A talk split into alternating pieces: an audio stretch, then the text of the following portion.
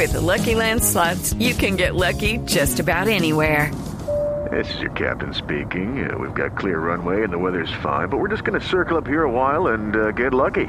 No, no, nothing like that. It's just these cash prizes add up quick. So I suggest you sit back, keep your tray table upright, and start getting lucky. Play for free at LuckyLandSlots.com. Are you feeling lucky? No purchase necessary. Void where prohibited by law. 18 plus terms and conditions apply. See website for details. Hay noticia de última hora. Blue Radio Ricardo interrumpe la programación. Una noticia urgente está en desarrollo. Juan Diego, 4.17 minutos. Discúlpeme interrumpirlo de esta manera en el inicio de Voz Populi, pero en los últimos instantes hay un desarrollo de una noticia de la mayor importancia para el país. Permito comentársela a los oyentes de Blue Radio en Colombia y en el mundo y ya regresaremos con el curso normal de Voz Populi. La Corte Suprema de Justicia acaba de citar a indagatoria al expresidente y hoy senador de la República Álvaro Uribe y al representante de la Cámara Álvaro Hernán Prada por el escándalo de presunta manipulación de testigos. No hay una orden de captura en contra del expresidente Álvaro Uribe, pero interrumpimos la programación porque la consecuencia inmediata de esta decisión que ya nos va a explicar Miguel Ángel Peñaranda desde el Palacio de Justicia es que Álvaro Uribe Vélez ha presentado su carta de renuncia al Congreso de la República. Vamos a ir en segundos con Marcela Puentes a la sede del Centro Democrático y al Capitolio Nacional, pero leo rápidamente lo que nos llega hasta ahora, porque es una información en desarrollo. Doctor Ernesto Macías, presidente del Senado y honorables senadores, dice el expresidente Uribe, la honorable Corte Suprema me ha llamado a indagatoria. Me siento moralmente impedido para actuar como senador y al mismo tiempo adelantar mi defensa.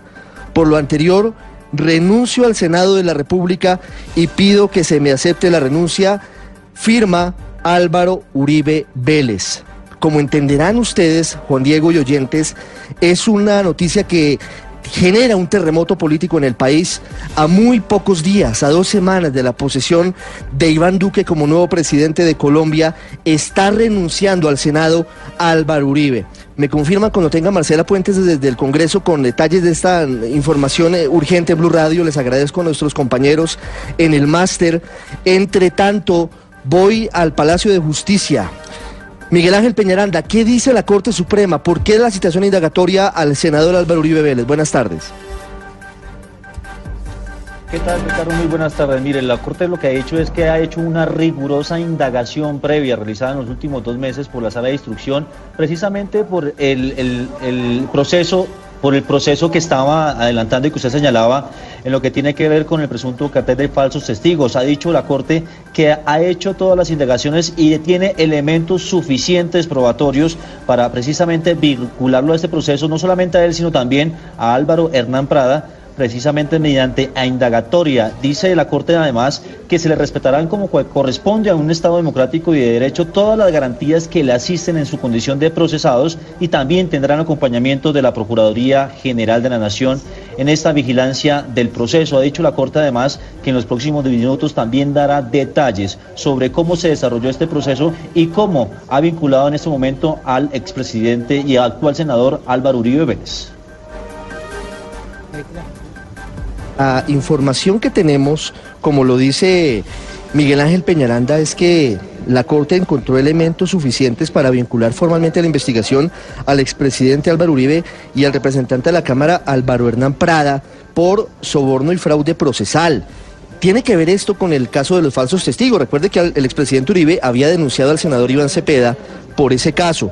Y no solamente le había archivado a Iván Cepeda, sino que había decidido abrir indagación al expresidente Uribe porque había unas evidencias, unas llamadas y unas reuniones del mismo expresidente de la República con eh, un personaje que estuvo presuntamente vinculado a grupos paramilitares con quien se habría reunido en una frutería en la ciudad de Medellín, en donde eh, habrían eh, tenido algún tipo de intento de, manipulación de testigos.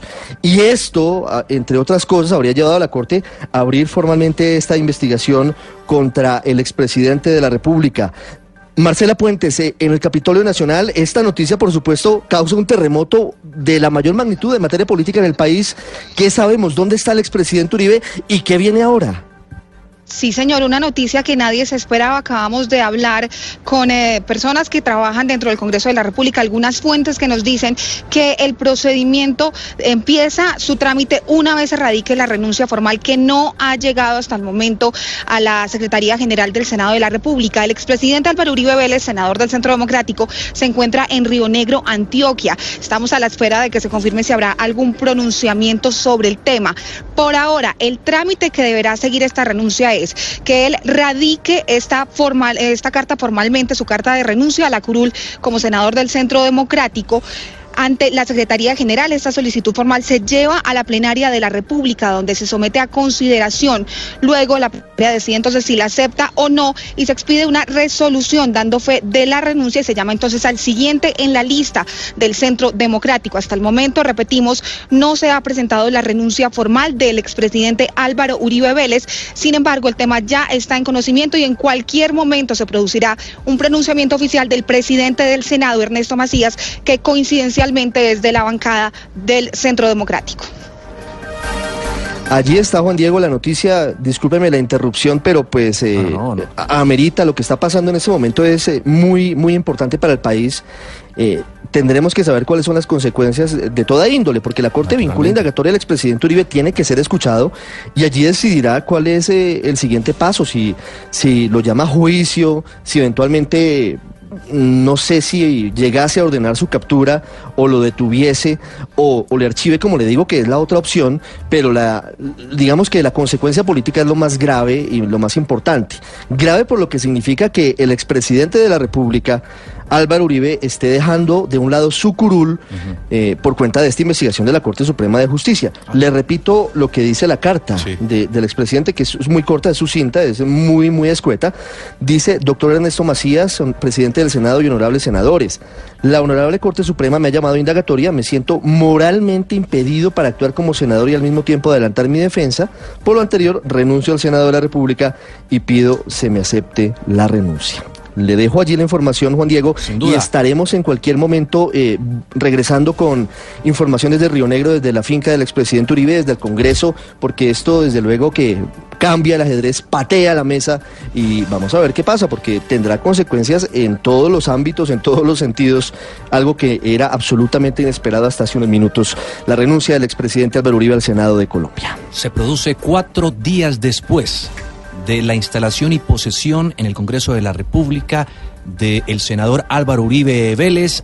Hoy se ha conocido que es citado a una indagatoria por la Corte Suprema de Justicia en el famoso caso que usted tanto ha descrito y por supuesto él renuncia. Hay unas explicaciones y unas connotaciones, un análisis detrás de todo esto. ¿Por qué renuncia? Pedro, buenas tardes. Buenas tardes. Yo quisiera, digamos, quedarme con la información del llamado de la Corte Suprema a la indagatoria del presidente Álvaro Uribe, porque lo que va a continuar a partir, digamos, de ese tuit y de una carta que me pareció a mí muy, digamos, sucinta, no una carta a profundidad para una renuncia de un expresidente y un senador de la importancia del doctor Álvaro Uribe. Entonces, esto lo que va a tener en estos minutos y horas que siguen son consecuencias de tipo político. Lo real que hay en este momento es un llamado de la Corte Suprema de Justicia a una indagatoria no están ni capturando al presidente, no están ninguna medida, lo están llamando a una indagatoria. Por supuesto, las reacciones políticas hay que evaluarlas en su momento. Cuando oigamos de viva voz del expresidente y hoy senador Álvaro Uribe cualquier declaración, porque mire usted que, por ejemplo, en el primer Twitter él pone un condicional. Podría enviar, voy, enviaré una carta y luego aparece una carta, digamos, muy sucinta, que yo creo que debería ser más profunda, porque una persona de la importancia de Álvaro Uribe pues tendría unos mecanismos formales para renunciar al Senado de la República.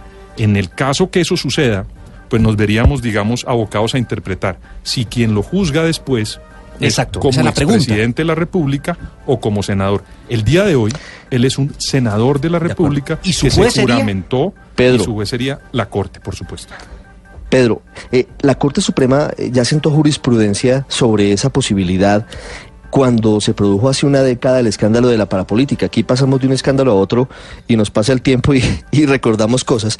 La Corte Suprema ya dictó jurisprudencia y luego de que la mayoría de los congresistas renunciaban para eludir a la Corte, en ese caso, en ese momento, para irse a la Fiscalía y por la justicia ordinaria, digámoslo que por ese lado, la Corte al final se cansó del tema, dictó jurisprudencia y sentenció que la renuncia a la curul no implica que la Corte pierda la competencia. Es decir, que en este caso, digamos que el expresidente Uribe continuaría a disposición de la Corte Suprema. y si los hechos se cometieron cuando él realmente era presidente, de la República no es un juez natural la comisión de acusaciones mm. de la Cámara de Representantes. es ahí donde está el Pero en este caso, pero en este pero en este caso los hechos habrían ocurrido siendo congresista, porque el comunicado de la corte dice que fue incluso después de, la apertura de la indagación preliminar en febrero de este año, es decir que eh, no es no estamos hablando de la investigación por paramilitarismo, por las masacres del Aro y de la granja en Ituango, sino estamos hablando de un hecho reciente, es decir que la corte es el juez natural del expresidente Uribe.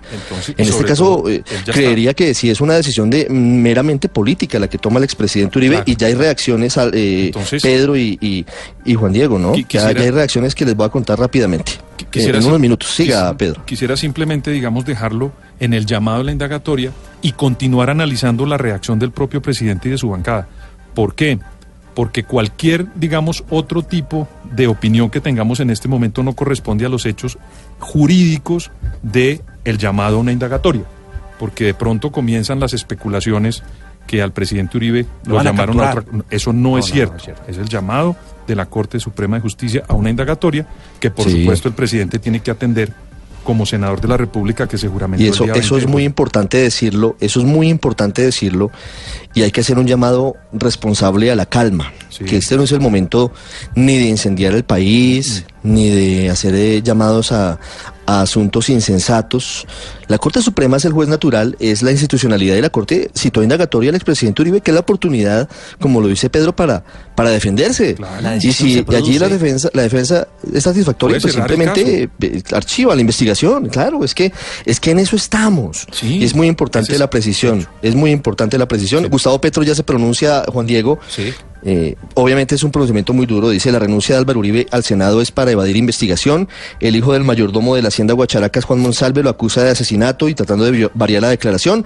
Uribe manipuló criminalmente testigos. Yo creo que esta es una oportunidad de oro y con esto concluyo, Juan Diego y Pedro y, oyentes, para que la justicia colombiana de una vez por todas cierre los casos en un sentido o en otro que se llevan eh, al expresidente Uribe, porque es que ese limbo es perjudicial porque da el pie para todo tipo de, de, manipulaciones o de usos o de palabras y es el momento para saber exactamente qué hay y qué no hay. Y es el momento para que la Corte actúe con celeridad frente al tema. De acuerdo, de acuerdo. 4.30 minutos de la tarde, Ricardo Espina, director del Sistema Informativo, a esta hora en Voz Populi, con esta noticia que ha sin duda sacudido el escenario político en el país. Ampliación más adelante, por supuesto, Ricardo, cuando tenga más información, volveremos con usted. Voz Popular hasta ahora con esta noticia de última